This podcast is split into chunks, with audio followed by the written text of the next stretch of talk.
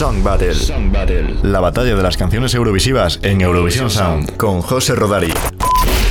Hola a todas y a todos. Tras un marzo airoso y un abril lluvioso, llega ahora el turno de mayo, florido y hermoso. Y por qué no decirlo, también un poco místico, y es que en Song Battle comenzamos el mes de Eurovisión trasladándonos a Ucrania para celebrar la música folk de la mano de Goa. Este grupo, del que creo que no sé pronunciar el nombre, comenzó su andadura en 2012 y ha ocupado los primeros puestos de las listas de éxitos ucranianas en varias ocasiones. Pero fuera de su país, los conocimos el año pasado por haber sido seleccionados como los representantes de Ucrania para el festival. Hablando del año pasado y aún sabiéndonos predecibles, seguimos con nuestra tradicional y trágica manía de resucitar a las canciones que no compitieron en 2020. Así que esta semana hemos enfrentado los dos temas de esta banda para Eurovisión, el del año pasado, Solo Bay, y el de este año, Shum. Y la ganadora de la Folk Battle de esta semana es...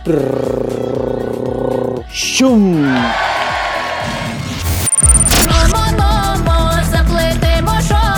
Tras la cancelación del festival de 2020, el grupo Goa fue seleccionado internamente por la televisión ucraniana para ser también su representante en el certamen de este año. El pasado 4 de febrero se dio a conocer que un jurado profesional del que formaba parte Yamala había elegido la canción Shum de un total de tres preseleccionadas por el grupo. Shum, que en español significa ruido, es una canción de folk electrónico inspirada en un ritual que celebra la primavera. Este ritual es originario de la región en la que se encuentra Chernóbil, por lo que a la vez conmemora el desastre nuclear en su 35 aniversario. Pero a diferencia de Solo Bay, Shum no había sido concebida con vistas a Eurovisión, sino a la gira posterior, lo que ha causado a la banda algunos problemillas. Por un lado, no fueron capaces de acortar a 3 minutos la duración de la versión original sin alterar el concepto artístico. Y por otro, la energía que se transmitía con el tema era muy tensa. Con estos dos hándicaps a sus espaldas, el grupo decidió crear una secuela de la canción, que será la que escucharemos en Rotterdam, basada en ritmos de canciones populares ucranianas y con una energía más positiva, según ellos mismos. Sin más dilación, os dejo con la canción. Bye bye.